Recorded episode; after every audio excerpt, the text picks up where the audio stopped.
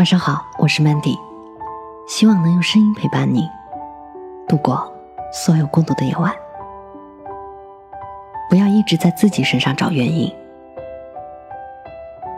和朋友们聊天，我问他们：“你们遇到看不惯的人，一般都怎么做呢？”几个姑娘干脆利落地说：“怎么做？走开啊，无视啊，自动屏蔽啊，置之不理啊。”另外几个姑娘的反应与之不同，但也相当一致。我一般会从自己身上找原因，觉得看不惯是因为自己修养不够，不能理解他们。我仿佛看到了前几个姑娘对他们嗤之以鼻的评价：没劲儿，干嘛折腾自己？你以为自己是神啊？后来我又把这个问题陆续抛给了很多人。收到的答复中有大部分会选择从自己身上找原因，并且自我感觉效果还挺不错的。给出的解释多是，我觉得看不惯是自己经历的不够多。当你遇到足够多的人和事儿之后，就没啥看不惯的了。你要想，不是所有人都像你一样受过好的教育的，所以他们有那样的表现很正常。听到这么多自我剖析的回答之后。我真想问他们一句：“你是喝鸡汤长大的吧？”从什么时候开始，我们拒绝自己去看不惯别人了呢？人对事物有喜好，对人也就相应的有欣赏和厌恶，这是再正常不过的了。相反，人人都慈眉善目，对别人点头微笑，这才让人觉得恐怖。而无数的心灵鸡汤都在告诉我们。人是万能的，你做不到只是因为你不想做，但现实是，你能做的事情少之又少。人都是有局限的，在一个区域内生活才会舒服，而越过边界，必然要背负更多。一个男生写信告诉我他的苦恼，总结成一句话就是：之前一直觉得自己有很多错，结果弄得自己很自卑，大家也不尊重他。他因此觉得自己没有存在感。然后我问他，为什么觉得一定是自己的错呢？他很自然的回答说：“承认世界的规则，不就是一切从自身找原因吗？你做的不够好，是你不够努力；你不令人喜欢，是因为你待人不好；你适应不了社会，是因为你的个性不够圆滑。”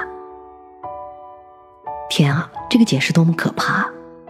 如果再继续这样下去，他很有可能把这个社会的不完美都归结到自己身上。看起来他是自卑的，但他内心深处又觉得自己是力大无穷的，所以才想着要去承担，要去背负。我给他的建议是：你可以尝试去得罪一个人，你会发现其实结果也没那么糟，你是可以承受的。这样以后你会慢慢的舒服的做自己。惊呼道：“真的吗？得罪人，这不应该是坏人才做的事情吗？”我对他说：“得罪人又不是去杀人放火，是个正常人都会有这样的举动的呀。比如说别人安排你去做你不喜欢的事情，那你就直接拒绝啊，看看之后事情会向哪个方向发展呗。”他觉得我投了一颗炸弹在他心里。但是其实，人只要活着，哪会有不被讨厌、不被得罪、不被看不惯的时刻呢？一些心灵鸡汤和我们从小接受的教育，祸害人的地方就在这里。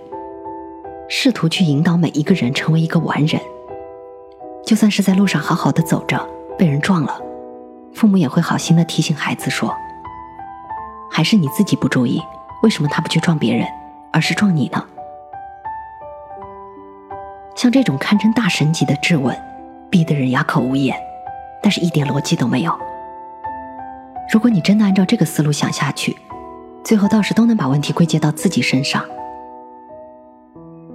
只有明确意识到这个前提本身就是错的，它是一个怪圈，才不会误入的理所当然。我记得曾经有一起大学生坠楼事件，引起了轩然大波。原因是什么呢？男生表白被拒绝，直接从三楼跳下来，摔成了粉碎性骨折。所有人都不理解为什么表白被拒绝就要轻生的同时，也有人站在女生的角度想，那个被表白的女生，可能这一辈子都会觉得过意不去吧。有专家说，那个女生应该接受一下心理疏导，否则以后作为潜意识，很可能会经常干扰她。心理疏导一个很重要的点就是，不要责怪自己，你只要做好自身需要负责的那一部分就好。不要去理会结果怎样，让他理解这件事情其实是和他毫无关系的。不要听信周围人的那些议论，什么如果他答应了，男生就不会跳楼等等。我觉得，如果人非要和一件事情扯上关系的话，那肯定能找到连接点，因为人本身就是社会性的。但是，作为一个正常人，一个尊重自己的人，就不该强制自己去扯这个关系。允许自己有瑕疵，允许自己不能理解他人，甚至允许自己自私，都是正常的，一点都不怪。我觉得当下社会的残忍之处，就是把所有正常的当成了不正常，而把不正常的当做了主流。好朋友的妹妹小晴和一个叫做小庄的女生是研究生室友，因为宿舍只有两个人，所以关系格外好。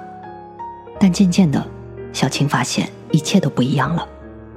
每到晚上，她都能收到小庄的短信，比如说：“我想和你在一起，我喜欢你。”几次之后，小晴受不了了，质问他：“你发短信是什么意思？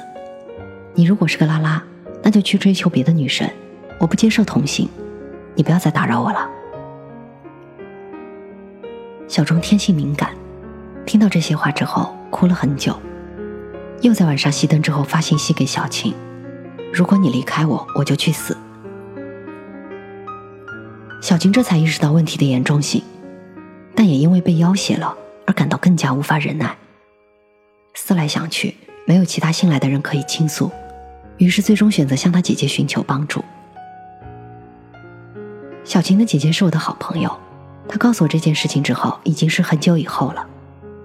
那时候小晴已经从宿舍搬出来住了。小庄也没有去死，还好好的活着。我就问他：“你当初是怎么说服你妹妹，让她相信小庄不会去死的？”他有些后怕的说：“其实当时我也很害怕这个女生真的会自杀，但是我知道这件事情和我妹妹没有关系啊。如果让我妹妹去适应她，那才天理难容。所以我只好告诉我妹妹最坏的结果，即便她自杀了，也不是我们逼的。”如果你觉得一个人无法承受，就把所有的责任都推到我身上。他说：“这还不是最难的，最难的是妹妹总爱心软，觉得不应该这样对待小庄，认为太残忍了。他只能告诉妹妹：如果你继续这样想，继而这样做，那么有一天他真的自杀了，你就是凶手。和人划清界限。”知道哪些责任是自己的，哪些东西根本和自己无关，哪些东西是非常重要的。一个没有界限感的人，即便是怀着好心，最终也很有可能酿成大错的。一日三省吾身是好，但这个省身也应该包括检查自己有没有过分的去承担。换句话说，你如果一直在自己身上找原因。也是你太高估自己了。我是主播 Mandy，在无数孤独的夜晚，我用声音陪伴你，希望从此你的世界不再孤独。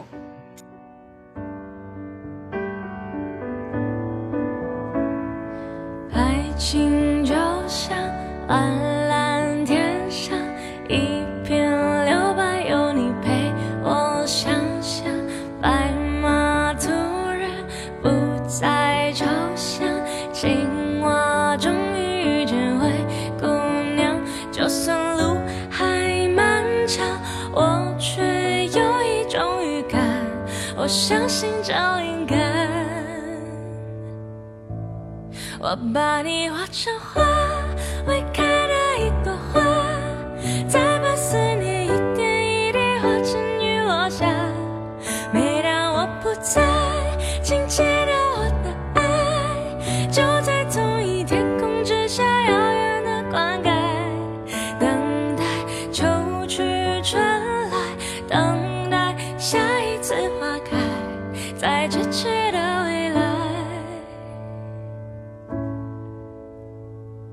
生活就像茫茫海上一只小船勇敢乘风破浪而你就像不远前方默默张开双手的港湾就算路还漫长我却有一种预感我相信这灵感